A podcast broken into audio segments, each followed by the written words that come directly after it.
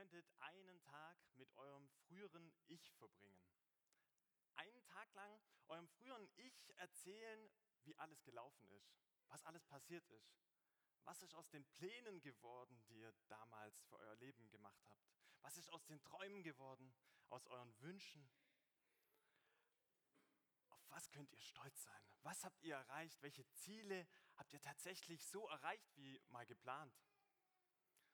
Tauscht euch doch einen kurzen Augenblick mit eurem Sitznachbarn aus, auf was ihr stolz seid, rückblickend. Bisschen anspruchsvolle Frage, aber probiert's mal aus.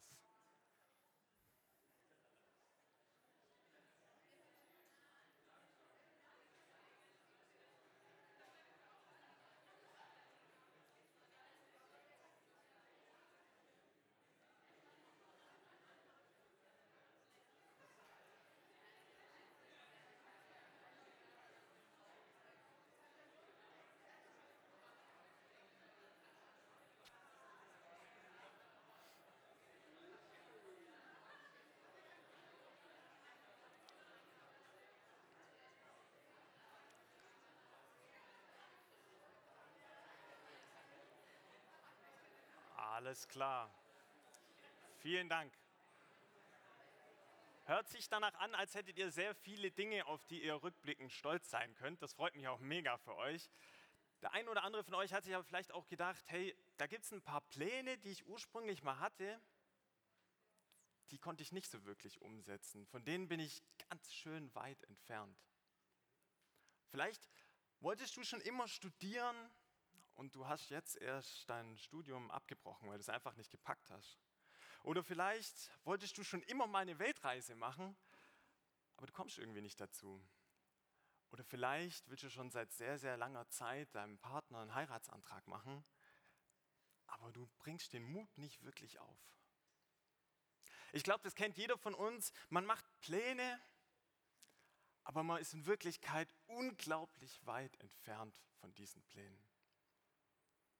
Und jetzt stellt euch vor, ihr würdet diesen einen Tag nicht mit eurem früheren Ich verbringen, sondern mit Gott. Und mal gucken, was Gott so für Pläne für dein Leben hat und wie du da stehst, wie weit du weg bist von Gottes Plänen für dein Leben. Ich glaube dabei nicht, dass Gott einen fixen Plan für dein Leben hat. Du musst genau das, das und das und das machen und du darfst nicht nach links und rechts abweichen. Aber ich glaube schon, als Gott uns gemacht hat, hat er eine Vorstellung davon, mit welchen Werten, mit welchen Gedanken wir unser Leben füllen sollen. Gott hat uns als befreite Menschen gemacht, frei von, frei von Druck, von Angst. Er hat uns eigentlich als Menschen gemacht, die in Liebe aufeinander zugehen sollen, als Menschen, die sich geliebt wissen dürfen von Gott. Als Menschen, die so wie er am siebten Tag auch, ab und zu mal eine Verschnaufpause sich gönnen dürfen, auch mal durchatmen können, das Leben genießen dürfen. Hört sich nach einem mega, mega geilen Plan für uns an, oder? Ich merke persönlich allerdings, dass ich viel zu oft in meinem Leben, in meinem Denken, in meinem Tun unglaublich weit weg bin von diesem Plan Gottes, von diesen Vorstellungen und Wünschen von Gott für mein Leben. Und viel zu oft erkenne ich nicht mal, dass ich unglaublich weit weg von diesem Plan bin, weil ich so in meinem Denken drin bin. Kennst du vielleicht auch. Wie ihr vorher schon gehört habt, sind wir derzeit in unserer Predigtreihe Blickwechsel und ich möchte heute gemeinsam mit euch schauen, wie wir unseren Blick auf diesen Plan Gottes für unser Leben richten können. Und bevor wir gemeinsam starten, möchte ich noch kurz mit uns beten. Vater, hab Dank für jeden Einzelnen, der heute hier sein kann. Hab Dank für einen Plan, den du für uns und unser Leben hast. Und sprech du doch jetzt zu uns in diesem Gottesdienst. Amen. Also, der heutige Predigtext, ich habe es vorher schon ein bisschen äh, angekündigt, ist aus Johannes 2, Verse 13 bis 25. Und da steht, kurz vor dem jüdischen Passafest reiste Jesus nach Jerusalem. Dort sah er im Vorhof des Tempels viele Händler, die Rinder, Schafe und Tauben als Opfertiere verkauften. Auch Geldwechsler saßen hinter ihren Tischen. Jesus machte sich aus Stricken eine Peitsche und jagte die Händler mit all ihren Schafen und Rindern aus dem Tempelbezirk. Er schleuderte das Geld der Wechsler auf den Boden und warf ihre Tische um. Den Taubenhändlern befahl er, schafft das alles hinaus, das Haus meines Vaters ist doch keine Markthalle.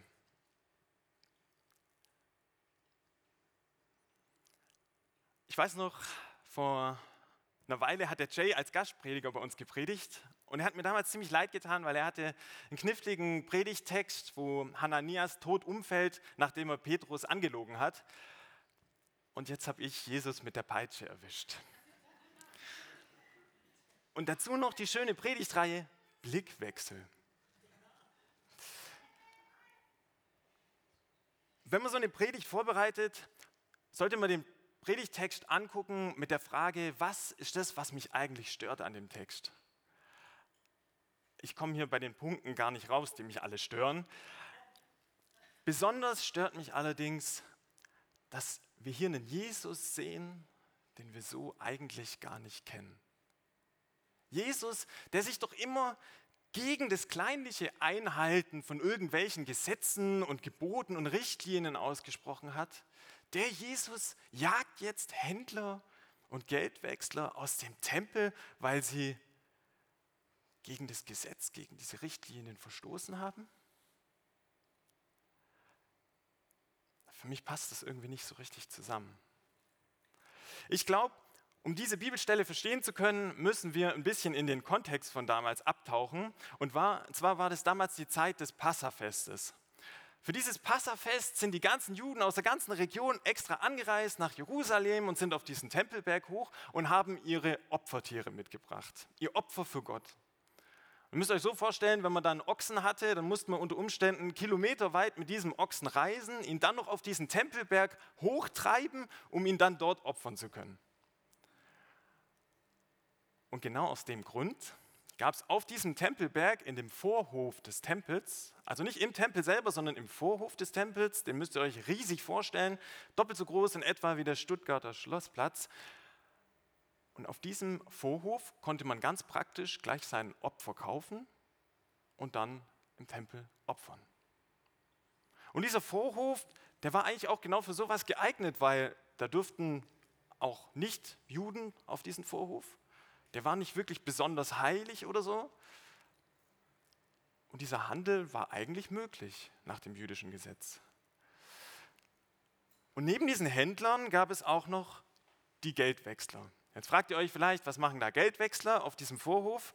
Und zwar war der Grund dafür, dass es damals auf der Währung, auf der Münze, das Abbild des Kaisers abgedruckt war. Und mit diesem Abbild des Kaisers durfte ich nicht in den Tempel rein und dort wenn die Gießkannen, äh, Gießkannen rumgingen, wie im Jesus-Treff bei uns, durfte ich diese Münzen nicht reinschmeißen. Deshalb gab es vor dem Tempel, damit dieses jüdische Gesetz eingehalten wird, Geldwechsler. Damit du diese Münzen umtauschen konntest in eine Tempelwährung, die du dann spenden konntest im Tempel. Vielleicht merkt ihr, diese Händler und Geldwechsler, die haben eigentlich gar nicht gegen das jüdische Gesetz verstoßen. Ganz im Gegenteil, die waren sogar dazu da, dass du das Gesetz der Juden kleinlicht genau einhalten konntest. Du konntest genau das machen, was vorgesetzt war. Du konntest dein Geld wechseln, du konntest das passende Opfertier dir raussuchen und dann in den Tempel gehen. Jesus konnte sich also nicht darüber aufgeregt haben. Und das kann ich mir auch wirklich nicht vorstellen. Ein Jesus, der seine Jünger am Sabbat, am Feiertag hat arbeiten lassen, ernten lassen, was ja eigentlich auch gegen das Gesetz war. Das passt nicht zusammen. Aber wieso wird Jesus dann hier so wütend? Was macht Jesus so wütend? Ich glaube, die Antwort auf die Frage finden wir im letzten Vers des heutigen Predigtextes. Da steht, Ihm brauchte niemand etwas über die Menschen zu sagen, denn er wusste, was in jedem Einzelnen vor sich geht. Jesus weiß ganz genau, mit welcher Absicht wir Dinge tun. Damals wie heute. Er weiß ganz genau, aus welchem Grund wir handeln, was unsere Gedanken dabei sind. Und ich glaube, das ist der springende Punkt, weshalb Jesus hier so wütend geworden ist. Das Passafest war damals eigentlich dazu da, den Auszug aus Ägypten zu feiern.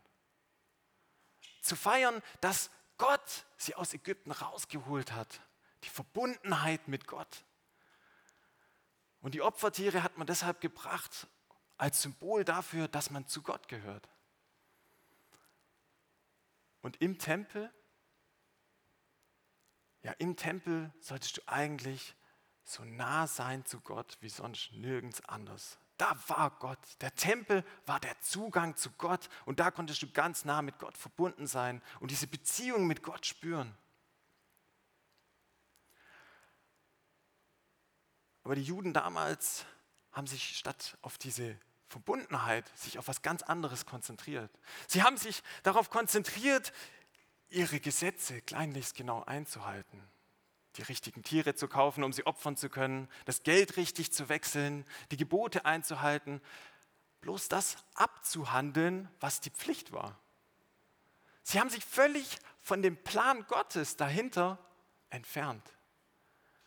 Sie haben eigentlich versucht, das Beste für ihren Gott zu machen und die Gesetze kleinlich genau einzuhalten, aber haben sich genau in dem Augenblick völlig von dem entfernt, was eigentlich dahinter stand, was sich Gott eigentlich dabei gedacht hat. Nämlich der Zugang zu ihm. Es ging nur noch darum, irgendwelche Rituale abzuhalten. Und das macht Jesus wütend. Er sagt sich, was macht ihr da? Ihr konzentriert euch darauf, irgendwelches Geld zu wechseln, Tiere zu opfern. Darum geht es doch gar nicht. Jesus reißt die Leute aus ihrem damaligen Denken heraus und das macht er ziemlich provokativ. Ich glaube, oft kann es ziemlich herausfordernd sein, wenn Jesus uns aus unserem Denken herausreißt. Wenn wir merken, dass wir uns mit unserem Denken und unserem Handeln unglaublich weit von dem entfernt haben, was eigentlich der Plan von Gott für uns war. Aber ich glaube, das ist der erste Schritt dafür, damit wir unseren Blick auf Gottes Plan für uns richten können. Auf das, was sich Gott eigentlich für unser Leben wünscht. Der erste Schritt ist erstmal zu erkennen, dass ich unglaublich weit weg bin von diesem Plan. Trotz Herausforderungen. Und so fordert Jesus die Juden damals auch heraus. Und die führenden Männer der Juden selbst stellten Jesus daraufhin zur Rede. Woher nimmst du dir das Recht, die Leute hinauszuwerfen, wenn du dabei im Auftrag Gottes handelst? Dann musst du uns dafür einen eindeutigen Beweis geben. Wieso provozierst du uns so? Wieso forderst du uns so heraus? Und Jesus antwortet, zerstört diesen Tempel. In drei Tagen werde ich ihn wieder aufbauen. Was? riefen sie. 46 Jahre wurde an diesem Tempel gebaut und du willst ihn in drei, das in drei Tagen schaffen? Mit dem Tempel aber meinte Jesus seinen eigenen Körper. Als er von den Toten auferstanden war, erinnerten sich seine Jünger an diese Worte. Sie glaubten den Voraussagen der Heiligen Schrift und allem, was Jesus selbst ihnen gesagt hatte. Jesus antwortet auf diese Frage mit einem Bild. Er sagt, ich bin der Tempel. Durch dieses Bild sagt Jesus, ich bin der Tempel. Für uns ist es jetzt nicht so super dramatisch, aber für die Leute damals war das was komplett Neues. Jeder, der von euch gut aufgepasst hat, weiß, der Tempel war der Zugang zu Gott. Dort konnte ich die Verbundenheit mit Gott spüren. Da konnte ich Gott erleben. Da konnte ich Gott ganz nahe sein. Und was macht Jesus? Er sagt von sich, er ist der Tempel. Er ist der Zugang zu Gott.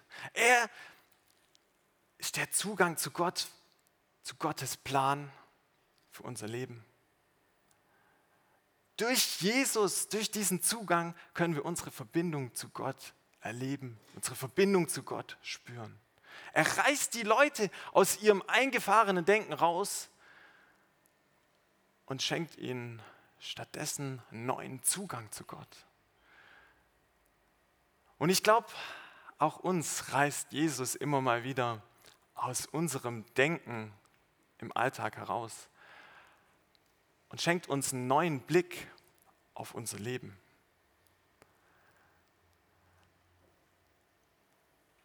Bei mir war das neulich so. Ich hatte eine relativ lange Zeit, einige Konfliktgespräche bei mir in meinem Alltag. Und das ging über einen längeren Zeitraum und jeder von euch, der auch irgendwie mit Konflikten schon mal zu tun hatte, der weiß ganz genau, das nimmt einen, wenn es über einen längeren Zeitraum geht, einfach mit. Man regt sich über Leute auf und mit den Gedanken ist man dann ständig bei diesen Konflikten und dann war die Segnung von der Cousine meiner Frau, die ist jetzt ein halbes Jahr alt. Und bei dieser Segnung sagte der Prediger, wir können nicht nur Kinder segnen oder unsere Verwandten oder andere Leute segnen, sondern sogar die segnen, über die wir uns eigentlich aufregen, mit denen wir Konflikte haben. Gerade die solltest du eigentlich segnen. Und es war ein Moment für mich, das hat wie die Faust aufs Auge gepasst in meine Situation. Das hat mich rausgerissen. Jesus hat mich an dem Punkt rausgerissen aus meinem Denken und mir einen komplett neuen Blick auf meinen Alltag geschenkt, auf die Situation. Und ich habe es dann echt mal versucht. Ich habe versucht, die Leute ganz bewusst zu segnen vor diesen Gesprächen. Die Gespräche waren deshalb nicht weg, aber trotzdem konnte ich mit den Gesprächen und vor allem mit den Personen ganz anders umgehen und ich habe gemerkt, wie so eine Last von mir fällt. Bei mir war es diese Predigt, die mich rausgerissen hat aus meinem Denken und wo Jesus mir einen neuen Zugang, einen neuen Blick auf mein Leben geschenkt hat. Auf den Plan, den eigentlich Gott mit uns vorhat. Und vielleicht sitzt du heute hier und der Alltagstrott macht dir zu schaffen. Jeden Tag das Gleiche, alles ist irgendwie grau, jetzt werden die Tage auch noch kürzer. Du hast irgendwie keine richtige Lebensfreude mehr. Und Gott, Jesus, ruft dir im Lobpreis zu, das Leben ist lebenswert. Oder vielleicht sitzt du heute hier und du hast Angst vor dem, was vor dir liegt. Du weißt nicht genau, was kommt. Und Jesus spricht zu dir durch einen Bibelvers und sagt dir, genau in deiner Angst möchte ich dir nahe sein. Ich lasse dich nicht allein in deiner Angst, sondern genau in der Angst bin ich bei dir und ich möchte dir die Angst abnehmen. Oder vielleicht bist du heute auch hier und du wurdest sehr verletzt. Du fühlst dich alleingelassen und einsam. Und Jesus lässt sich in unserer Gemeinschaft hier im Jesus-Treff spüren, was Gottes Plan eigentlich für unsere Zusammen, unser Zusammenleben ist, für unsere Gemeinschaft. Nämlich die Liebe, dass wir in Liebe miteinander zusammen sind, in Liebe aufeinander zugehen können. Vielleicht erkennst du heute, was Gottes Plan eigentlich hier für dich war.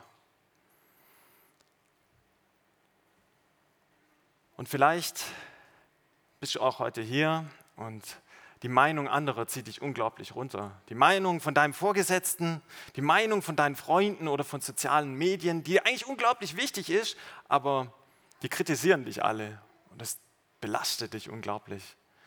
Und vielleicht kannst du in einer stillen Zeit für dich spüren, dass es nicht die Meinung anderer ist, die zählt, sondern die Meinung Gottes für dein Leben.